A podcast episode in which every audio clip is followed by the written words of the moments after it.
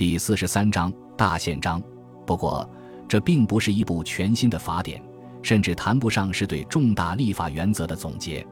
它本质上是贵族们想回到安茹王朝统治之前的状态而已。它并不代表人类事务中某种进步或发展的精神。没有哪一位参与者知道它未来的意义。它在某种程度上还是一部保守性质的文献。上面没有提到当时占人口大多数的农奴和奴隶。非自由人是无足轻重的。在后来的好几百年中，大宪章的进步性显得十分缓慢和不确定。这是仅仅为自由人制定的宪章。大宪章的六十三条条款包括许多具体的措施。教会就有的自由理应受到尊重，不经过御前会议的同意，不得征收赋税。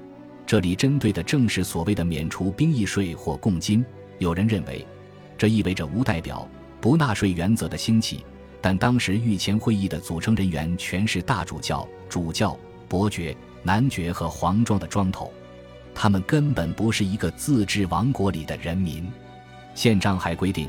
不精通法律的人不得担任法官或行政司法官，法庭应当成为常设机构，而不是随着国王四处巡游。王国的各个城镇应被赐予古老的自由，允许自由人自由的旅行。森林法应当放宽，国王治下的所有林地都应该开放。第三十九条声明：未经贵族同柴的合法审判，未经国家法律的合法审判。不得逮捕或监禁任何自由人。第四十条宣称，我们不得向任何人出卖权利或正义，不得取消和延误任何人的权利或正义。大宪章上的这三条声明至今仍保留在英格兰的法律汇编当中。十七世纪初的首席大法官爱德华·库克写道：“正如黄金精炼师为了保证金子的成色。”绝不允许一丝一毫的灰尘掺入金粉或金片中。读者为了领略大宪章的妙笔，也不应忽略其中的一字一句。库克曾经迫使查理一世接受了权力请愿书，而这份请愿书后来又得到1689年权力法案的高度重视。此外，库克的著述对于美国宪法的起草也发挥了至关重要的作用。因此，我们应当认真看待他的如下看法。大宪章就是一份目无君王的文件，然而他的这番话是在大宪章起草四百年后说的。宪章的第三十九条和第四十条可能同现在关系最大，对于当下最有意义，但在当时，他们只不过是从教会法规、普通法以及社会风俗中总结出来的一些乱七八糟、东拼西凑的原则而已。谈判者对自己的所作所为是否心里有数，我们还不清楚。他们主要想更正明显的不公不义行为，而非宣示显而易见的权利。他们找到什么就往里面填什么。伟大的历史事件和学说产生于混沌不清和偶然出现的环境下，这种情况早有先例。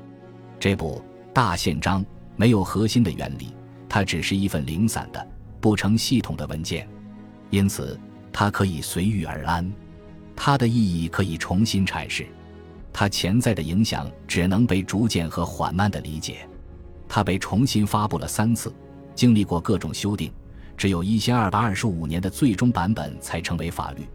它被历代国王批准了三十八次，最后一次由亨利六世批准。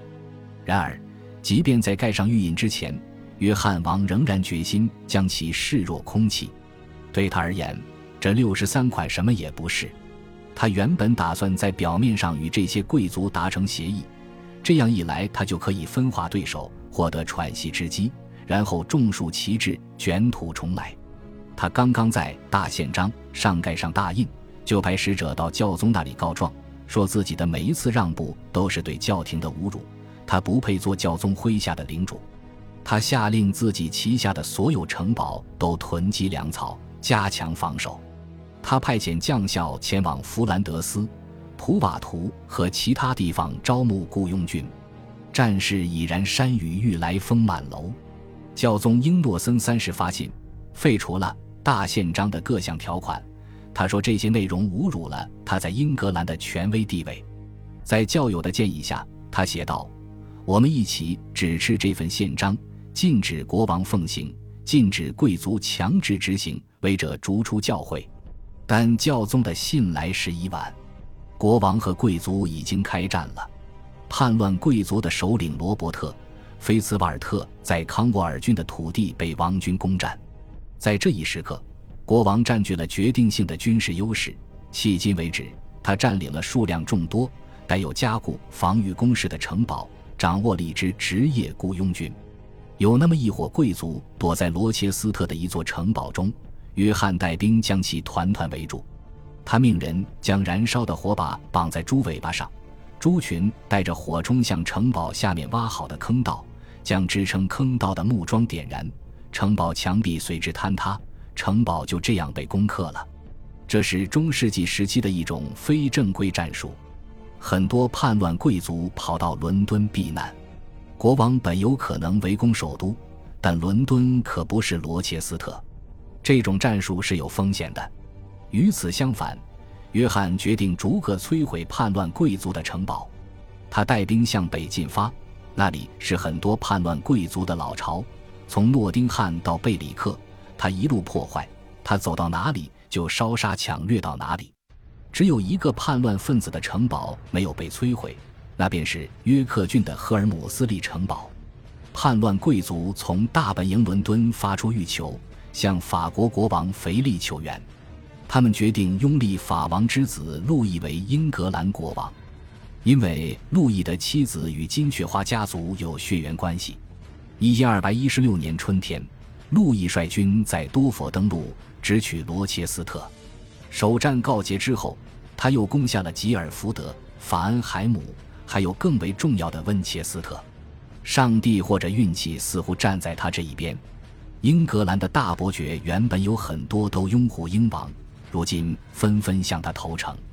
约翰退守西部，在一千二百一十六年的几个月中，他一直在多瑟特和德文各地发起突袭。到了九月初，他突然发力，领兵前往东部。他进入诺福克郡和林肯郡，未能取得任何辉煌的战绩。在这次进兵过程中，诞生了一个流布较广的传说：他在沃什湾丢掉了财宝。据说当时水流实在太快。就连王冠也被湍急的海水给卷走了，这很可能是其进士编造的故事。他们很可能利用人人为己的原则在损公肥私，真相也许永远消失在海水的激流中了。不管怎么说，他都知道自己的末日即将来临了。当国王感到自己逐渐失势，他的死期也就不远了。他得了痢疾，发起了高烧，他死在林肯主教的要塞中。时年四十九岁，有卫编年史家写道：“他的到来让地狱都感觉到自己被玷污了。”不过，约翰想到的肯定是另一个去处。他被安葬在伍斯特郡的大教堂，应他生前要求。他的墓地选在十一世纪英格兰圣徒乌尔福斯坦主教的神社内。一七九七年，他的陵墓被好奇的古物研究者打开。据报道。这位显赫人物的遗体保留得相当完整，他身高五英尺五英寸，遗体的一侧摆放着一把宝剑。按照骑士的葬仪，他左胳膊上的骨头被安放在胸前，牙齿完好如初。自从诺曼人入侵以来，他是首位出生在英格兰并且安葬于此的国王。无论是当年的还是后世的编年史家，一提起约翰的名字，无不破口大骂。对于这样的人物，我们应该怎么评价？就贪婪无度而言，他和以前的国王没有本质的区别，他只是具备了诺曼王朝和安茹王朝的先王皆有的残忍和顽固的特征。然而，他的不幸之处在于，他在一个特别不利的环境下追求王权独断，他把安茹帝国输给了一个更加富强的君主，物价直线上升，造成社会混乱以及贵族离心离德。这一切为他的统治抹上了阴影，所以只需简略说一下他贪婪或残忍的事例，便足以让编年史家把他写成一位完全不合格的国王。然而，他的统治却催生了一种崭新的，或者至少说是强化的国家意识，这就是大宪章的意义。十三世纪的英格兰人已经熟知普通法观念，他们习惯于行会和同业工会的角色。约翰本人在争夺王位的过程中，曾于一千一百九十一年允许伦敦成立自治镇，让富裕市民用自己选举出来的机构进行自治。从这个时候起，自治镇的档案和文献记录就都存放在行会的会馆里。时代的发展势头紧紧追随着这种新的身份。在约翰统治期间，其他许多城镇也要求建立自己的自治镇，选举镇长。铸造市镇印章，自治镇的成员都会宣誓保卫城镇及其自由。这样一来，就不可避免地出现了如下现象：贵族在反抗国王的过程中，伸张起英格兰共同体的价值观，并且引入王国共同体这种概念以及相关的自由。在十三世纪，它被称为王国共同体；到了十三世纪末，就发展出乡村共同体的认识。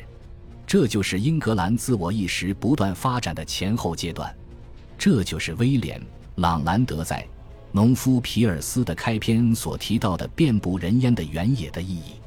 他在幻想中看到了一个共同体。